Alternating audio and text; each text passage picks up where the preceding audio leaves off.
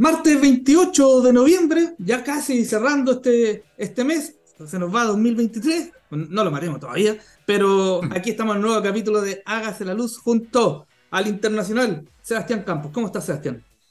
Muy bien, Danilo. Muy a gusto de estar acá nuevamente en Hágase la Luz por TX Plus. Feliz de estar aquí conversando con todos los radios. Escucha, ¿cómo has estado? ¿Todo bien? Todo bien por acá. Todo bien, calor, a, diferencia allá. Eh, y te quería dar un poco el, pase para que nos cuentes un poco de qué se va a tratar el capítulo de hoy día, que, eh, lo digo yo, es va a ser un capitulazo. Así que, sea, ¿de qué trata? Eso, bueno, martes 28 de noviembre estamos a dos días de que empiece la COP28, la conferencia de las partes, ¿no es cierto?, donde se tratan todos estos temas asociados al cambio climático, al calentamiento global de alguna forma que tenemos, tenemos a los científicos que sacan sus reportes en el que se ve dura la cosa, todos los caminos que nos llevan, nos estamos viendo que el, el 1,5 está casi imposible de lograr, eh, y de alguna forma eso nos lleva a, a, acelerar las medidas que probablemente estemos tomando, eh, y hay que empezar, bueno, y esa conferencia, ¿no es cierto?, donde el mundo se junta una vez al año y se, y, y se pone a conversar. Y para eso, en el día de hoy, vamos a estar en un capitulazo, como decía Danilo, vamos a estar con con Montserrat Madariaga, que además es profesora mía académica, ¿no es cierto? Nos conocimos aquí en UCL, así que es una tremenda experta en derecho ambiental. Eh, y bueno, vamos a conversar de qué se trata la COP, eh, cuál es el contexto en que se da, cuáles son las principales eh, negociaciones que se van a dar en esta COP, eh, y bueno, no, no voy a decir más porque el capítulo va a estar muy entretenido, así que lo invitamos a escuchar. Y antes de eso, nos vamos a ir con una tremenda canción de una banda que acaba de telonear a los Red Hot que estuvieron la semana pasada, ¿cierto? Ahí tocando en Chile. Me lo perdí, pero vamos, ellos lo estuvieron teloneando, así que los invito a escuchar. Se llama Iron Tom y nos vamos con un tema que se llama Big Shot. Y nos vemos en un par de minutos aquí en Hágase la Luz. De regreso después de esta canción de Iron Tom, y ya estamos con la invitada del día de hoy. Montserrat Madayaga Gómez de Cuenca. ¿Cómo estás, Montserrat? Muy bienvenida aquí al programa Hágase la Luz. Muchas gracias, Seba. Muchas gracias, Danilo. Un gusto estar aquí con ustedes en, esta ocasión. Oye, este es un capítulo internacional. Nuestro, tanto mi partner como Montserrat están allá en Londres. Así que eh, nos graduamos aquí. Nunca habíamos tenido tanto pedigrí en, una, en un capítulo. Eh, así que partamos porque eh, queremos tratar este tema, como, como lo comentamos un poco antes de partir, este, este programa sobre eh, la COP, de qué se trata, los alcances, qué se discute ahí, etcétera, etcétera, para poder contarle a nuestros auditores un poco este contexto, porque ya estamos a puertas de que parte una nueva versión. Entonces, ¿qué, ¿con qué expectativa llega el mundo, no solamente nosotros, a esa cita internacional? pero antes de partir, claramente vamos a contarle a todos nuestros radioescuchas quién es eh, Montserrat. Tú eres abogada de la Pontificia Universidad Católica de Valparaíso, Master of Law con especialidad en Derecho Ambiental en la University College de Londres y actualmente eh, estás haciendo el doctorado en esta misma casa de estudio donde también eh, estás de académica. y la investigación que estás haciendo se focaliza en la relación entre la sociedad civil y, y, el derecho asociado al cambio climático, que es la cosa que vamos a conversar hoy día. Eh, también eh, estás trabajando como abogada ambiental en la ONG eh, Legal Response International. y también, antes de irte al doctorado, fuiste abogada acá en Chile y asesora del gabinete de la Contraloría General de la República de Chile. Experta en derecho ambiental, ha, sido asesora de diversos países en vía de desarrollo en, esta, en la misma COP, donde también este año serás asistente como asesora legal de la delegación chilena. Mira, qué currículum. Así que vamos con esa conversación. Súper. Oye, muchas gracias, Monse, por la invitación. Bueno, aprovechamos de contarle que la Monse además es profesora mía en un ramo ahí, así que por ahí hicimos el link, hicimos el vínculo, así que muchas gracias por estar acá. Eh, bueno, estábamos comentando recién que será asesora al gobierno chileno, ¿no es cierto?, en esta COP. Eh, pero muchos de nuestros auditores, eh, incluyendo nosotros mismos, muchas veces no conocemos de qué se trata, qué se trata o qué se conversa en las COP. Eh, ¿Y cuál es la relación además con la Convención del Marco de las Naciones Unidas sobre el Cambio Climático, ¿no es cierto? La UNFC CCC. Eh, así que si nos puedes comentar así como modo de introducción cuáles son los objetivos tanto de la UNFC CCC, eh, así como de la COP, ¿no es cierto? Que, que, venimos a tocar en este tema, en el capítulo del día de hoy. Sí, claro, con gusto. Em, gracias, gracias por la presentación y bueno, aprovecho de aclarar que Sebastián es muy buen estudiante. Ayer, de hecho, le contó a todos sus compañeros acerca del acuerdo de descarbonización de, de Puchuncaví Quintero. Así, ah. así, que, muy bien. Eh, bueno, la COP, la, COP es, eh, es un acrónimo, COP, que viene de Conference of Parties, ¿ya? Entonces, eso es lo primero que hay que aclarar que, la COP es la conferencia de, que reúne a las partes de un acuerdo internacional que se llama la Convención Marco de las Naciones Unidas sobre Cambio Climático. La mayoría de los acuerdos multilaterales tienen una COP, porque tienen una conferencia de sus partes, ¿no? Lo que pasa es que está muy conocida, pero si por ejemplo usted, uno googlea COP, van a aparecer acuerdos que nunca han escuchado en su vida y, COPs de, acuerdos que, quizás son menos, eh, menos conocidos en realidad. Pero bueno, eh, básicamente en el año 1992 ya había cierto conocimiento científico acerca de eh, la influencia humana en el sistema climático. Entonces los países que están preocupados por eso, preocupados por la pérdida de biodiversidad también, celebraron la Asamblea de las Naciones Unidas que eh, se conoció como la Cumbre de la Tierra, que fue en, en Río en 1992, y ahí decidieron para poder eh, empezar a conversar acerca de esto del cambio climático, eh, formar, formar este, este cuerpo de las Naciones Unidas al alero de la Convención Marco eh, de Cambio Climático. Entonces, firman la convención para ponerse de acuerdo en solucionar el problema. De hecho, el objetivo es evitar que el hombre, con su acción antropogénica, incida en el clima de forma peligrosa. Ese era el objetivo de la convención. Y deciden que el órgano rector para la implementación de esta convención va a ser la conferencia de las partes y que se va a reunir mm. una vez al año.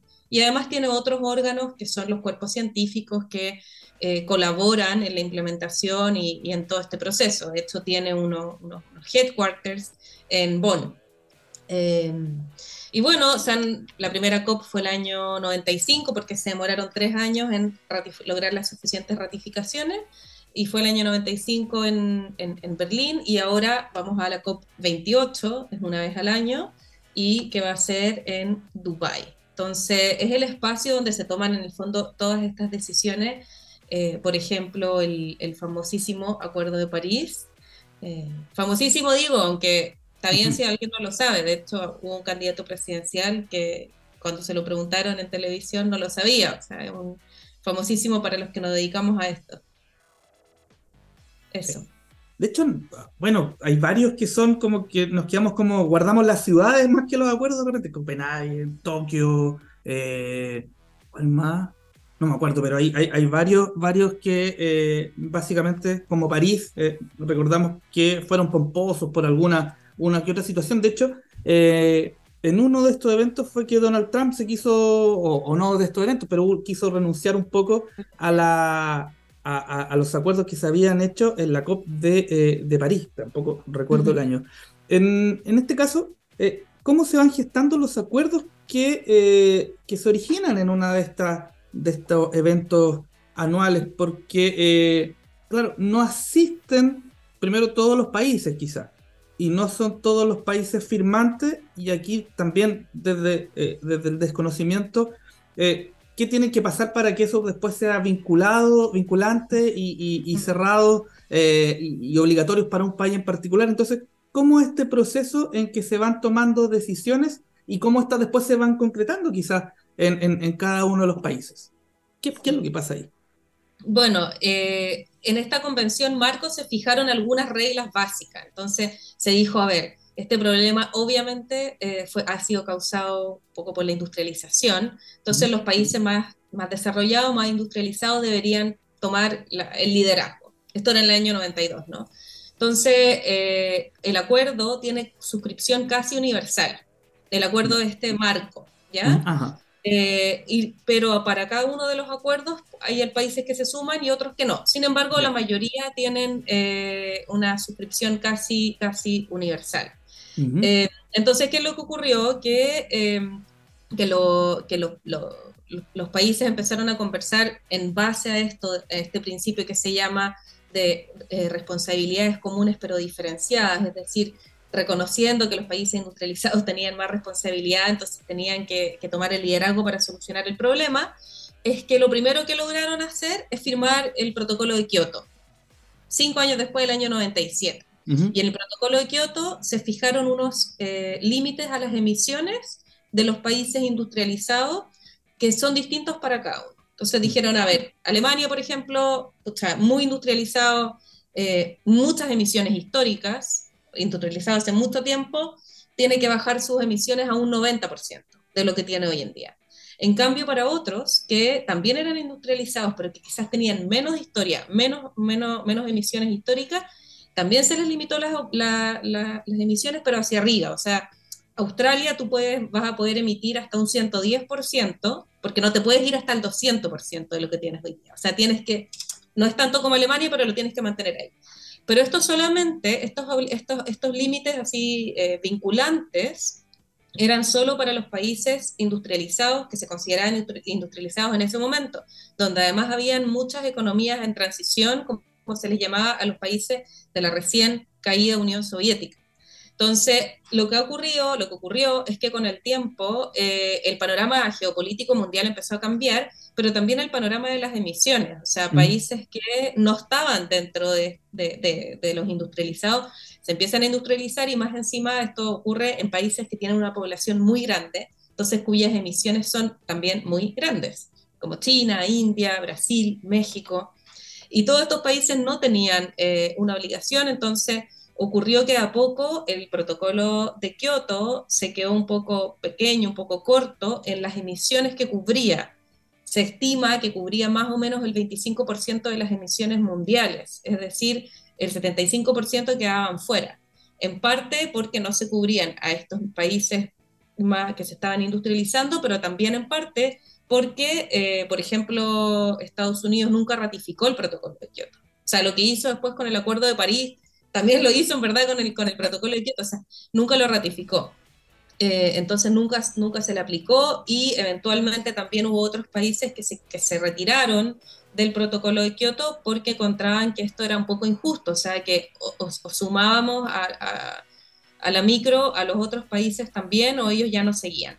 Y así fue como se empezó a trabajar hacia un acuerdo un poco más universal, donde todos tuvieran obligaciones eh, de mitigar y eh, así se llega eventualmente, después de, una COP eh, muy fallida, que fue la de Copenhague en el año 2009, se llega eventualmente al famoso Acuerdo de París, que se celebró el 2015, donde en el fondo cambia la dinámica de regulación, porque ahí todos los países eh, estuvieron de acuerdo, de hecho Estados Unidos también lo firmó, estaba ahí lo que se llama el factor Obama, Obama era parte de era presidente en ese momento, impulsó mucho esto, Em, y se logra este acuerdo con unos, con unos mínimos eh, entendimientos entre todos los países, donde se dice, ok, cada país va a contribuir en la mitigación eh, de emisiones, es decir, va a disminuir sus emisiones y las va a comprometer, pero va a determinar cada país cuánto y la forma como lo va a hacer. Entonces, no hay una obligación específica en el acuerdo para cada uno de los países, sino que cada país la va definiendo en lo que se llama su contribución nacionalmente determinada. Y además, para ese momento ya eh, de alguna forma había cambiado el escenario eh, material en cuanto el cambio climático ya no se veía como algo futuro, sino que ya habían impactos de cambio climático. Entonces, además se hizo necesario eh, abordar temas que no estaban tan bien abordados en el protocolo de Kioto, como es la adaptación al cambio climático, es decir, cómo le apoyamos a los países eh, que tienen más impactos de, cambio climático eh, para que puedan responder a ellos. Y por último también eh, el tema de las pérdidas y daños que son ya cuando no, te, no puedes adaptar, o sea, aquellos impactos del cambio climático que son demasiado severos, como por ejemplo que pierdes territorio por el aumento del nivel del mar, en el caso de las pequeñas islas. Entonces, como todo eso tenía que barajarse, es decir, subir a los, países no desarrollados, pero que tenían emisiones importantes a que se comprometieran, hacer que los países desarrollados siguieran comprometidos, pero además prestaran apoyo para estos otros dos pilares, como todo eso era muy complejo, se logró un acuerdo que más o menos no dejó contento a nadie, pero dejó contentos a todos. Y ahí fue muy importante el, el, el, rol que jugaron estados como Estados Unidos, que estaba con, con, Obama y que por primera vez estaba siendo un actor positivo en el proceso, y con otros países que por sí mismos quizás no hubieran logrado mucho, pero eh, articulados en grupos de negociación, las pequeñas islas, por ejemplo, fueron muy importantes para poder insertar este elemento de apoyo, adaptación y, y, de apoyo también para abordar las pérdidas y, daños por cambio climático. Entonces, así se da un poco la, la dinámica. O sea, son momentos, son, son cosas que se van construyendo año tras año, son voluntades que se van poniendo en la agenda y hasta que eventualmente sales con, con, con, lo que yo digo que es como un acuerdo firmado con alfileres, o sea, que, que, tiene lo mínimo que se pudo acordar. Y de ahí ya sigues, y las COP siguen trabajando en implementar ese mínimo en el fondo, y, y seguir y seguir. Claro, difícil poner de acuerdo a tanta gente con intereses tan distintos, sobre todo, entonces Tremendo rol. Oye, en ese, no, recordamos la presidencia de la COP25 que iba a ser en Chile, eh, famosa, ¿cierto? Que fue de alguna forma suspendida o cambiada, ¿no es cierto? Su sede a Madrid, producto del estallido social que tuvimos ahí el, el 2019. Eh, y entendemos además que tu investigación de doctorado, ¿no es cierto?, tiene eh, relación directa o, una parte con, con, este evento, ¿no es cierto? Mm. Entonces, si nos puedes contar ahí cómo, cómo fue ese proceso eh, y, el impacto que tuvo para Chile de alguna forma el haber sido seleccionado, ¿no es cierto?, organizador, organizador de este evento mundial. No, no, sé si nos puedes un poco entrar en ese sentido. Sí, sí, precisamente mi doctorado, que, que en Derecho es un doctorado empírico, o sea, que se trata de ir a recoger información eh, de los actores que participaron en esto. Entonces, yo he hablado, por ejemplo, con muchos negociadores, con gente de la sociedad civil, con gente de gobierno, para saber cómo fue la experiencia de tomar esta, esta presidencia y también porque en ese tiempo yo estaba en Chile y yo podía ver, evidenciar que de un minuto para otro la COP era como la reina del matinal, o sea, era una cosa que, que no habíamos escuchado nunca y que, y que estaba muy presente en, en, incluso en la prensa. Entonces, eso, eso a mí me causó mucha curiosidad y por eso quise saber un poco más cómo había sido toda esta experiencia y, y, estudiarla de forma más metódica, ¿no? Y, y ahí, bueno, eh, por ejemplo, desde el punto de vista de la experiencia de presidirla, es súper interesante porque los países saben con mucha anticipación cuándo les toca, cuándo van a hacer. Las presidencias de las COP se alternan de acuerdo a los grupos regionales de las Naciones Unidas, como Europa, eh, mm. África, ¿sí? Eh, y le tocaba a Latinoamérica y había sido designado Brasil. Y en la COP anterior, en Katowice, en Polonia, Brasil dice, oye, yo la verdad ahora tengo a Bolsonaro de presidente, entonces yo no sé si puedo comprometerme, porque la COP igual eh, exige un esfuerzo presupuestario por parte del país anfitrión en la logística de este evento que cada vez atrae más personas, que de hecho ya están por las 30.000. Entonces, pero por otro lado, es muy atractivo hacerlo. O sea, los países quieren hacerlo porque se les pone de relieve, porque tiene eh, cierto también como prestigio, pero, pero también es una plataforma increíble para poder movilizar finanzas, para, para ponerte como protagonista también en, frente al mundo con tus propios temas ambientales, ¿no? Entonces, entonces por eso Chile dice, bueno, eh, le toca a Latinoamérica y, tiene que salir de Latinoamérica, así que nosotros nos ofrecemos y efectivamente con muy poco tiempo se eh, anuncia que la COP va a ser en Chile. Eh, y a pesar de que al final no fue precisamente por, el estallido social, se decidió mejor que se hiciera en Madrid, el, el, el presidente Piñera la canceló y luego la, secretaría de este cuerpo dijo, bueno, buscamos una alternativa y se hizo en Madrid, pero sin embargo con la presidencia chilena, es decir, los negociadores chilenos a cargo de llevar adelante el proceso.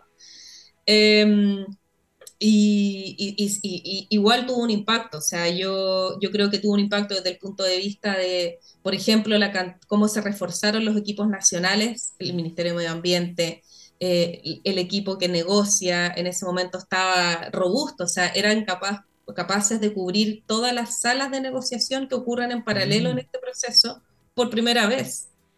¿Sí?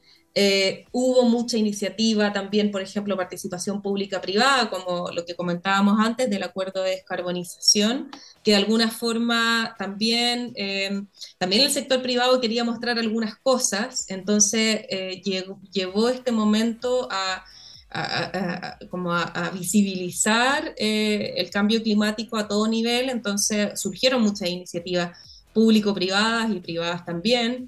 Y bueno, para qué decir la sociedad civil, que de hecho en las entrevistas eh, han, surgido varias cosas. Para empezar, se creó una coalición de ONGs para el cambio climático, que luego siguió trabajando para el proceso constituyente y que siguen muy activos y, que es una articulación bastante importante. Eh, pero también existen ONGs que dijeron, oye, este es nuestro momento para que la comunidad internacional tome conciencia de lo que pasa en Chile, de nuestras zonas de sacrificio y hubo mucha intervención y mucha protesta y mucha acción directa que se llama, em, por ejemplo, en, las termoeléctricas que de alguna forma ayudaron a, a, generar la voluntad política para ah. el cierre. Y bueno, y otro, el último impacto que voy a mencionar es que, es que, es que ahora tenemos una ley marco de cambio climático, eh, que, que, no es menor, en el fondo que nuestro mapa eh, nuestro mapa de, ruta eh, para alcanzar la descarbonización para el año 2050, pero también para abordar desafíos del cambio climático como la escasez hídrica. Entonces, eh, se fortalecen las instituciones, se fortalece la gobernanza, se pone esto en, los currículum académicos, o sea, es como una especie de mainstreaming eh, muy importante que, que, se da cuando eres anfitrión de la COP. Así que yo pienso que sí o sí fue una buena experiencia y feliz de que haya, de que haya sido, aunque no, haya, aunque no fue. Eh, antes de, ir a la, a, la, primera, a la, segunda pausa de este, de este programa, eh, pero sí, muy breve, porque, claro, nos acabas de contar recién de que eh, prácticamente cumplimos con los objetivos, independiente que, que, que, no se haya hecho acá en nuestro país. Pero yo creo que igual hay ah, quizá algún sentimiento personal y también de hechos de, eh, pucha, algo quizás eh, no resultó como lo planeábamos al no haber sido en Santiago. No sé si, si tú tienes como así como un, una idea de que, mira, ¿sabéis que esto lo perdimos porque haya sido en Madrid y no en, Chile? Sí.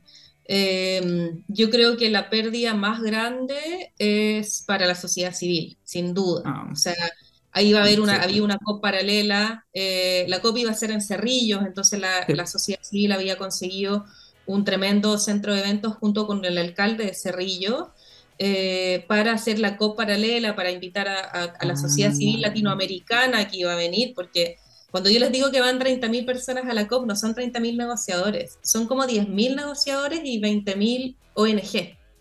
Entonces, eh, el mm. espacio para poder visibilizarnos como país, para poder visibilizar nuestros problemas, nuestros desafíos, nuestros conflictos, cuando ya no estás ahí, cuando ya no estás en tu, en tu propio territorio, obviamente lo, lo, pierdes. Entonces, fue muy triste. O sea, sin yo en ese momento además trabajaba con la sociedad civil y obviamente fue súper triste porque, porque mucha de la gente que iba a venir no vino.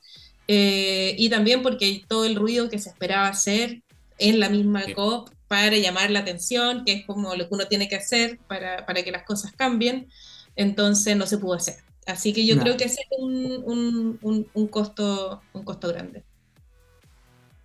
Bueno, y como te adelantamos, llegamos a la mitad del, del, programa y es aquí donde a nuestros invitados e invitadas le decimos, eh, tómese los controles de Hágase la Luz y déjenos con una canción para disfrutar eh, mientras vamos a esta pausa. Así que, eh, Montserrat, ¿Con qué canción nos va a dejar y por qué?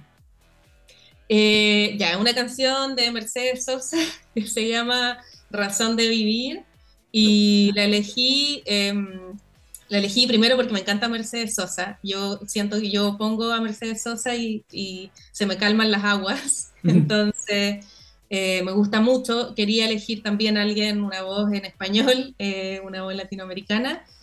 Y también por el texto de la canción, no, la, no necesariamente la parte como termina cada estrofa, que es como romántica, así como un poco hablándole a, una persona en específico, eh, sino que también porque refleja cómo, cómo, con una cierta alegría, con un cierto optimismo, ella ve eh, el día a día. Entonces, eh, eso, como para traer un poco de positividad y, alegría a los oyentes también. Vamos entonces con esta eh, inconmensurable cantautora argentina, latinoamericana, ya, es de, todos nosotros. Así que vamos con Mercedes Sosa, Razón de Vivir, y volvemos en algunos minutos aquí en esta tarde de Amarte en Hágase la Luz. Así que, eh, Razón de Vivir, Mercedes Sosa, la canción que nos dejó Montserrat Madariaga en esta tarde de Día Marte en Hágase la Luz, y sigamos con esta conversación porque eh, declaro sinceramente que estoy aprendiendo un montón, así que espero que también la gente que nos está escuchando en casa o, donde nos estén escuchando también esté en esto. Eh, sigamos, Montserrat. Eh, ahora, como lo comentábamos, que estamos entendiendo mejor estos procesos, eh, si nos puedes contar eh, cuál ha sido tu experiencia de, apoyo a los distintos países en, las COP, quizás como de qué se trata específicamente tu responsabilidad, y, me imagino que debe haber alguna anécdota aquí en, todos los, procesos que tú has estado. Sí, bueno, a ver, yo empecé a ir a las COP el año 2018 y en ese tiempo trabajaba, estaba, haciendo el máster en UCL y, y, bueno, con un compañero fuimos, así como de la sociedad civil, y resulta que una profesora de, de UCL apoyaba a, unos países, pero así muy chicos, las mm. Maldivas, las Marshall Islands, y nos topamos ahí y nos pidió unas tareas de investigación. Entonces, esa fue la verdad como un primer, un primer eh, trabajo que hice para trabajar con estas eh, delegaciones, que en el fondo están ahí, empieza, las COP duran dos semanas, entonces necesitan ir eh, buscando argumentos legales para poder ir metiendo sus, sus peticiones por aquí, por allá. Entonces querían, en este caso, por ejemplo, querían hacer una revisión histórica de cuántas veces se había mencionado en la decisión final de la COP que estábamos en un momento de climate emergency, eh, para decir, oye, esto se ha dicho tantas veces y no está pasando nada. O sea, no está pasando, porque en ese momento en verdad que no estaba pasando nada, no se estaba logrando acuerdos mínimos para poder empezar a implementar el Acuerdo de París. Entonces, estaba, estaba, todo muy, muy caótico. Tanto así que esa fue la última COP eh, donde esta profesora fue como asesora de países y ya al año siguiente, eh, y el Seba sabe esto, estaba, estaba pegada con, con, con, con super glue, como con la de pegamento, a, eh, se pegó la mano en, en, la puerta principal del edificio de Shell eh, ah. para protestar por su contribución y desde ahí ella es una activista, o sea, se aburrió un poco del proceso, del proceso internacional. Mm. Esa es como, como una anécdota divertida. Pero un poco para, para ser más concreta respecto a mi rol, em, yo ahora trabajo con una ONG que se llama Legal Response International. el logo es Lawyers Responding to Climate Change. Y, y, que suena un poco, quizás un poco aburrido, pero la verdad, Danilo, es que lo que ocurre en las COP es que se negocian textos legales. Porque, porque el acuerdo de París es un texto legal. Y la implementación del Acuerdo de París va por decisiones que son textos legales. Entonces, ¿qué ocurre? Que cada país lleva a los delegados que puede llevar, que quiere y que puede llevar. Entonces, tú te imaginarás que la delegación de Estados Unidos tiene más o menos 300 personas para cubrir lo que son 20, 25 negociaciones en paralelo durante dos semanas, que se quedan en regios hoteles, que duermen bien, que están bien alimentados y, que quizás tienen recambio durante esas dos semanas para no agotarse y obviamente tienen muchos abogados. Entonces llegan y dicen, no, pero es que eso no estaba así en el Acuerdo de París. En cambio, los países más chicos suelen ir de repente con uno o dos delegados, que además son financiados por cooperación eh, internacional, en el caso de los chicos, chicos, chicos, que esos ministerios tienen una rotación altísima. Entonces, muchas veces el que va representando a un país es primera vez que está en una COP. Y entonces, y eso pasa también en países que quizás no son tan chicos, pero que mm. no son grandes, porque posicionar el cambio climático como prioridad nacional no siempre es tan fácil, a pesar de que obviamente lo es. Em, entonces ahí mi, rol y el rol que nosotros hacemos es que le, colaboramos con estos delegados de distintos países. Tiene, la, el, la regla es que sean países eh, no desarrollados, países en vía de desarrollo y que lo necesiten. O sea, hay países en vías de desarrollo que también tienen la capacidad de llevar 200 delegados y que ni nos van a pedir ayuda ni tampoco se la, podríamos dar.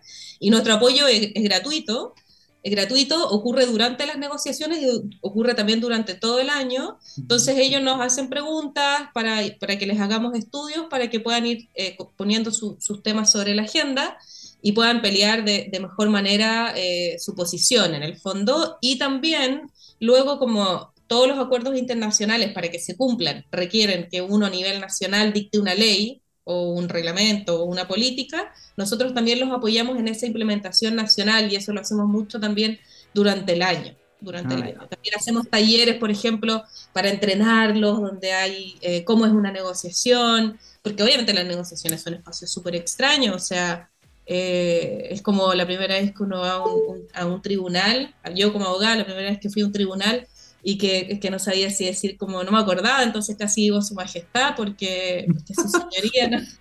Entonces también en las negociaciones pasan, pasan esas cosas y, y la gente necesita entrenamiento y apoyo legal y eso es lo que nosotros buscamos darle, ese es mi rol. Entonces estoy ahí dos semanas, un poquito más de dos semanas, eh, con estas relaciones que al final son de confianza, que, se, que lleva años, que los negociadores también confíen en ti, que tienes la oficina en Londres, ¿no? Y, pero bueno, una vez que ya estableces la relación de confianza, eh, los asesoramos en lo que necesiten. Oye, Buen hotel, ¿no? Como los de Estados Unidos. esperemos, esperemos. Oye, Monse, eh, voy a hacer después, te, te, te diré la pregunta, Danilo, porque me interesa entrar en esto. Eh, recién nos comentabas de Estados Unidos y que van con 300 abogados de repente a la COP. Y, y en ese sentido también nos mencionabas antes, ¿no es cierto?, que hay distintas responsabilidades, ¿no es cierto?, entre los distintos países. Eh, ¿Por qué? Porque tienen eh, emisiones, ¿no es cierto?, de ép- épocas pasadas en muchos niveles y probablemente son los mayores causantes de alguna forma de del, del estado actual en que estamos ahora. Y, y en ese sentido, eh, cuando uno llega a la COP y cuando se empiezan estas negociaciones, ¿no es cierto?, como decía, entre las Islas Maldivas y Estados Unidos, ¿no es cierto?, o entre los países eh, del, del sur glo- global, habremos África, Sudamérica, ¿cierto?, Eh, no sé, las la islas estas pequeñitas que nos mencionaba.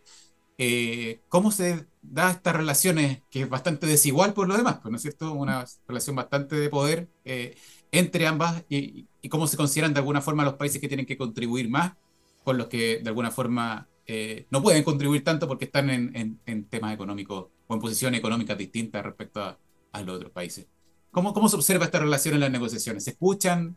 ¿Se pescan? Eh, Sí, eh, bueno, hay un poco de todo, la verdad. O sea, por ejemplo, para empezar, los países en estas negociaciones, excepto, yo diría, 5 o 10, negocian de a grupos.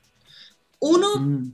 Mucha- uno porque les inter- de grupo de acuerdo a cuál es su interés. Entonces hay un grupo gigante que es el G77 y China, que básicamente tiene a todos los países en vías de desarrollo, desde los que emiten bastante hasta, los, hasta las pequeñas islas que en el fondo jamás han emitido nada por sus estilos de vida y que están sufriendo los impactos, ¿no? Pero aún así en este, y en este gran grupo además hay subgrupos. Entonces está el grupo de países africanos, en Latinoamérica hay dos grupos, hay un grupo de las pequeñas islas. Entonces hay algunas cosas en las que todos los países en vías de desarrollo están de acuerdo y, y que presionan y, y- y que empujan de forma común y para eso es genial tener este tremendo grupo en el fondo porque es un grupo importante en, en términos de, de número, como por ejemplo la necesidad de que los países desarrollados pasen financiamiento, pasen tecnología, vayan liberando patentes, porque no puede ser que, claro, las soluciones salen de acá y que luego tú además las tienes que comprar.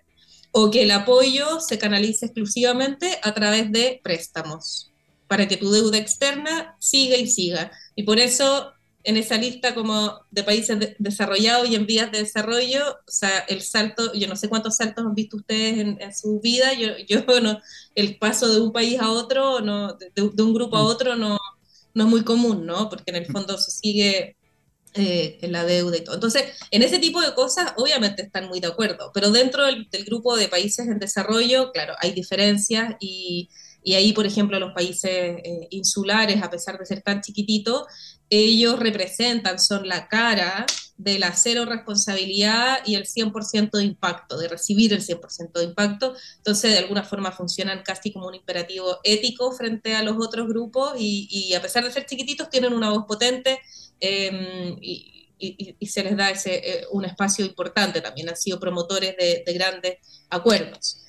Ahora, los países desarrollados no, no negocian tan en bloque, porque también no lo necesitan, o sea, cuando eres un país poderoso no necesitas tanto eso. Y tienes, por ejemplo, la Unión Europea que suele presentarse como una especie de puente y como amistoso, que quiere, que quiere ser ambicioso, o sea, que no es subsecuente, que quiere reducir las emisiones, que entiende que tiene que canalizar eh, apoyo, pero obviamente todo dentro de lo que también les conviene a ellos, o sea, mucho de mejor externalizar los, bonos de carbono, es decir, que yo no tenga que desmantelar mi propia industria, sino que mejor que Brasil siga cuidando sus bosques, pero que me siga comprando a mí mis autos, ¿no? Eh, pero hay ahí un, un, punto medio y luego ya tienes países desarrollados que van a la suya. O sea, eh, Estados Unidos va a la suya, Australia va a la suya, eh, los mm. países que producen petróleo también, hmm. que, les toca ser anfitriones ahora. Entonces lo que ocurre al final es que mucho, mucho durante las dos semanas se habla, se habla, se negocia, se negocia, pero ya los últimos tres días empiezan a haber como reuniones secretas, a las tres de la mañana. Y, y, en esas reuniones están los actores que más importan, o sea, porque eh, todos estos acuerdos se tienen que lograr por consenso, no, no por mayoría. O sea, si fuera por mm. mayoría, el G77 sería el rey de la COP, haría lo que, lo que quisiera, porque tiene seis séptimos de la población global en, en, ese grupo, ¿no? Pero eh, no es así, entonces, es por consenso. Entonces, ¿qué pasa? Que al final, eh, por ejemplo, durante la COP26 eh, se quería, que fue en Glasgow, la presidencia quería proponer que la COP acordara que iban a, eh, hacer todos los esfuerzos para hacer un phasing out de fossil fuels. ¿Qué significa eso? De a poco, eh, de, perdón, de los subsidios a, los fossil fuels, mm. eh, que de a poco los países iban a llegar a terminar con sus subsidios al, a los ¿cómo se dice? Combustibles.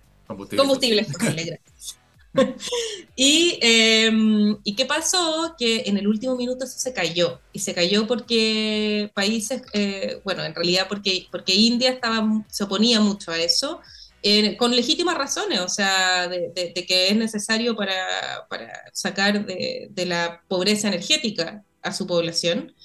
Eh, China tampoco estaba muy contento, entonces tú veías que el plenario final eh, se retrasaba y se retrasaba y se postergaba y veías a los delegados de, Estados Unidos, John Kerry, con el delegado de China y con el presidente de la COP, que era de, acá de Reino Unido, en la mitad de la sala y luego por ahí aparecía India y los demás que se van a meter ahí como, a la mitad de la sala, así como a escuchar, pero que no, no, tienen mucho que decir. Entonces, eh, lo que quiero decir es que durante las negociaciones hay voz, hay espacio para todos según las circunstancias, según lo que, que, tanto te articules con otros también, eh, qué tanto puedas promover tu discurso, qué tanto tu, tu, discurso permee en, los que están mirando, es decir, en los que observan el proceso, qué tanta sensibilidad haya. Eh, hay mucha sensibilidad hacia los países isla, por ejemplo, y eso les da un poco más de poder pero, pero todo es muy circunstancial.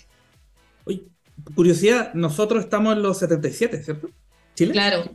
Chile está en el G77 dentro de uno de los dos grupos de Latinoamérica, porque Latinoamérica no está unida, a diferencia de África, en un solo grupo, y el grupo en que está Chile se llama ILAC. Ya. Y está con países tipo Costa Rica, Colombia, Honduras. En cambio, el otro grupo se llama ALBA y es, es más eh, Venezuela, Bolivia. Eh, sí, poco. dónde está? Argentina. Eh, yo no sé si Argentina está en uno de los dos grupos de negociación. Mm. Vamos a ver qué pasa ahora. bueno, vamos a ver qué pasa ahora. Sí. Oye, quiero, aprovechando esta, esta, experiencia que tú nos cuentas como de los países que aportan y los que, o, los que, claro, los que aportan al, un poco al, como lo preguntaba Sebastián, y los que no. Eh, acá se ha dicho incluso en, en, debates presidenciales.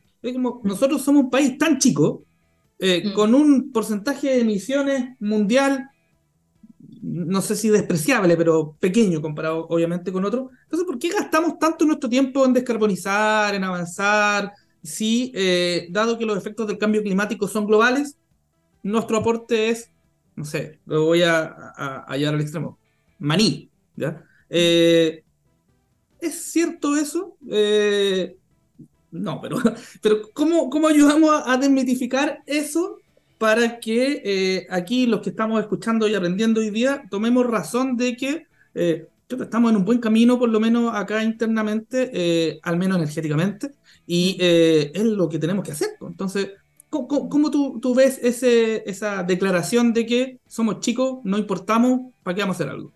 Sí.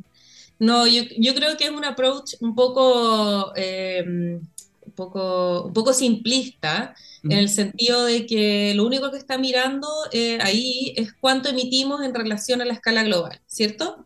pero esta es una conversación, la conversación de cambio climático, para empezar, no solo tiene que ver con, ya, cada uno va a reducir sus emisiones y listo, sino que tiene que ver, por ejemplo, con cuánto exportamos, cómo exportamos y cómo trasladamos esos bienes. Y ahí es una conversación en la cual no nos podemos quedar eh, sin decir nada, ¿no? También, como les decía, hay movilización de finanza del norte al sur. Y, y, lo justo sería que nosotros también nos beneficiáramos de eso. Y más que eso, en realidad, yo podría decir que Chile ha sido uno de los beneficiarios del mecanismo que se, que se eh, instaló bajo el protocolo de Kioto de, colaboración, que se llamó el Mecanismo de Desarrollo Limpio, con el cual en el fondo los países desarrollados podían financiar proyectos de transición energética en países en vías de desarrollo o proyectos de captura de carbono, etcétera, y así descontarlo de sus propias emisiones. Y ese mecanismo fue importante para la transición energética en Chile. Más allá, y más allá de eso, yo diría las conversaciones que se tienen en, este, en esta plataforma que tocan el sector eh, transporte, que tocan la descarbonización, pero también la transición justa, o sea, cómo hacemos que nuestras comunidades vivan en espacios limpios, eso también nos tiene que importar, no es algo que está muy desapegado de la realidad eh, material que se vive en Chile. O sea, la, autonomía energética también es importante. Hemos mm. experimentado crisis energéticas en el pasado y quizás si no fuera por nuestra participación y lo que hemos aprendido en el proceso internacional y los primeros ensayos que se tuvieron en este proceso internacional de transición energética, quizás no tendríamos, no seríamos la, la potencia de energía limpia que somos hoy día y no tendríamos la autonomía que, tanto necesitábamos. Entonces, eh, ya solo con esas cosas, más, más todas las, las, oportunidades para intercambiar conocimiento, prácticas que, que, se pueden dar, son muy importantes. Y nosotros también tenemos la posibilidad de poner temas en la agenda, o sea, Chile, por ejemplo, cuando fue presidencia de la COP, mm. quiso poner de relieve el rol del océano como, y su relevancia para captar carbono y la importancia de que estuviera sano. Y eso se reconoció, entonces también tenemos la posibilidad de ir empujando esta agenda global, lo cual nos interesa, porque aun cuando las, las emisiones de Chile sean pocas, Chile es uno de los países más vulnerables frente a los impactos, impactos del cambio climático. Entonces, sí nos importa que los demás cumplan, y si no estamos ahí, ¿cómo vamos a hacer ese ejercicio de accountability? Pues, es grabar, inmediatamente. grabar mensaje. Una ah, Sí, buenísimo. Sí, eh, no un milímetro. Sí. O yo o tú. Dale, vamos, Seba. ya, oye, y ya estamos llegando ya casi al final, Monse. Eh, pero bueno, estamos a un par de días, ¿no es cierto?, que empiece la COP28. Eh, y bueno, ¿qué, vamos a esperar? ¿Cuáles son las principales expectativas, los principales desafíos que esperamos que se aborden en esta COP? Eh, también se ha comentado el simbolismo, ¿no es cierto?, de alguna forma de que sean Emiratos Árabes, ¿no es cierto?, uno de los países, ¿no es cierto?, más importantes de producción de petróleo a nivel mundial. Eh, ¿Tendrá esto alguna implicación en las negociaciones? ¿Cómo, ¿Cómo se ve lo que se viene en este par de semanas muy intensa en esta actividad? Sí, bueno, varias cosas. Hay como expectativas en cuanto al lugar de la COP, y hay expectativas, obviamente, del proceso de negociación, porque la última reunión de negociación eh, en junio, en, la preparatoria en el fondo, dejó bien claro cuáles eran los temas que ahora hay que seguir, ¿no? Pero déjame empezar por lo último, que es eh, la excentricidad de que la COP sea en Dubái, ¿no? Entonces, entonces eso, por una parte, el año pasado fue en Egipto, o sea, eh, no estábamos tampoco en una situación tan, tan, tan distinta en cuanto también era un Estado eh, más bien de corte autoritario, ¿no? Eh, pero lo que acá es simbólico es que sea un país productor de petróleo. que, tiene, que su riqueza descansa en eso. Entonces, bueno, eso ha generado mucho, mucho ruido. Eh, también eh, los Emiratos es un país donde hay las empresas también son estatales. Entonces, tú tienes que el ministro de Medio Ambiente es del director de la empresa energética. Eh, porque es así, porque así es como se administran y así es la, diversidad en el mundo y sus sistemas de gobierno. O sea, sí, también tenemos que dejar de, de quizás de querer que todo fuera como, como es en el West, en el fondo. Eh, pero sí, algo positivo, o, para ponerlo de, forma un poco positiva, es que se, se, dice que el que sea ahí podría eventualmente promover cierta ambición desde esos países. Es decir, cuando tú los pones a cargo, pucha, eh, tienen que mostrar ciertos resultados y eso eh, puede generar un momento de, colaboración desde esa parte del mundo que, sería importante. De hecho, el mismo presidente de la COP dijo hace muy pocos días en una entrevista que a él le parecía que, la, que el facing down, de la, es decir, el llegar a menos em, uso de combustibles fósiles era inevitable y que era muy necesario. Entonces, obtener una declaración así también, em, también es llamativo desde el punto de vista logístico, yo espero que todo sea impecable porque los Emiratos tienen como una reputación de que todo es fantástico, entonces eh, espero que esté todo bien organizado y, por eso, bueno, podría ser quizás un detalle, aunque en realidad al final eh, una buena COP con, una, con, un, con un buen espacio, con buenas condiciones, sí facilita las negociaciones porque la gente está de mejor humor también. Eh, ahora, respecto a los temas de negociación, en esta COP hay algo muy importante que es el primer Global Stocktake, que se llama. ¿Qué ocurre? Que cuando se firmó el Acuerdo de París, se estableció que hay una, una meta que es colectiva. Todos juntos tenemos que lograr que eh, el calentamiento global no supere el 1,5 grados y todos juntos tenemos que lograr que, se, que haya suficiente finanza hacia el sur global para asegurar que haya una adaptación eh, y una resiliencia a los impactos del cambio climático y todos tenemos que asegurar también que los países estén como bien robustos y bien resilientes eh, para enfrentar este desafío. Estas son metas colectivas. Y el primer ejercicio de accountability de esta meta colectiva se va a hacer en esta COP. Entonces, ¿qué significa eso? Que los negociadores y que los países tienen que sacar una decisión donde digan, oye, así vamos, vamos bien, vamos mal. ¿Cómo vamos? Ya lo sabemos, porque hay informes científicos y, ya sabemos que, muy bien no vamos. Lo importante es que ahora el órgano político reconozca esos informes científicos y que cambie el rumbo y que eso se comprometa como parte de este ejercicio de accountability. Entonces, la verdad es un momento bastante interesante en la COP. Em, hay otros temas, pero, pero bueno, tampoco me quiero exceder demasiado y, entrar en temas muy técnicos, pero hay mucha agenda moviéndose, mucha agenda de financiamiento también, eh, mucho que, se debería desarrollar ahora, así que, va a ser, eh, sí, va a estar polémica e interesante, yo creo. Montserrat, estamos llegando al final de un capitulazo eh, y, y nosotros cerramos eh, nuestros programas con eh, nuestra sección que se llama Hacer la Luz, donde eh, te pedimos un minuto para quizá una reflexión final, algún mensaje final, como tú lo, quieras usar, para dejar este, no sé, mensaje final a los que nos están escuchando en este momento. Así que, Monserrat, tu minuto de Hacer la Luz, ¿a quién? Hágase la luz. Qué presión.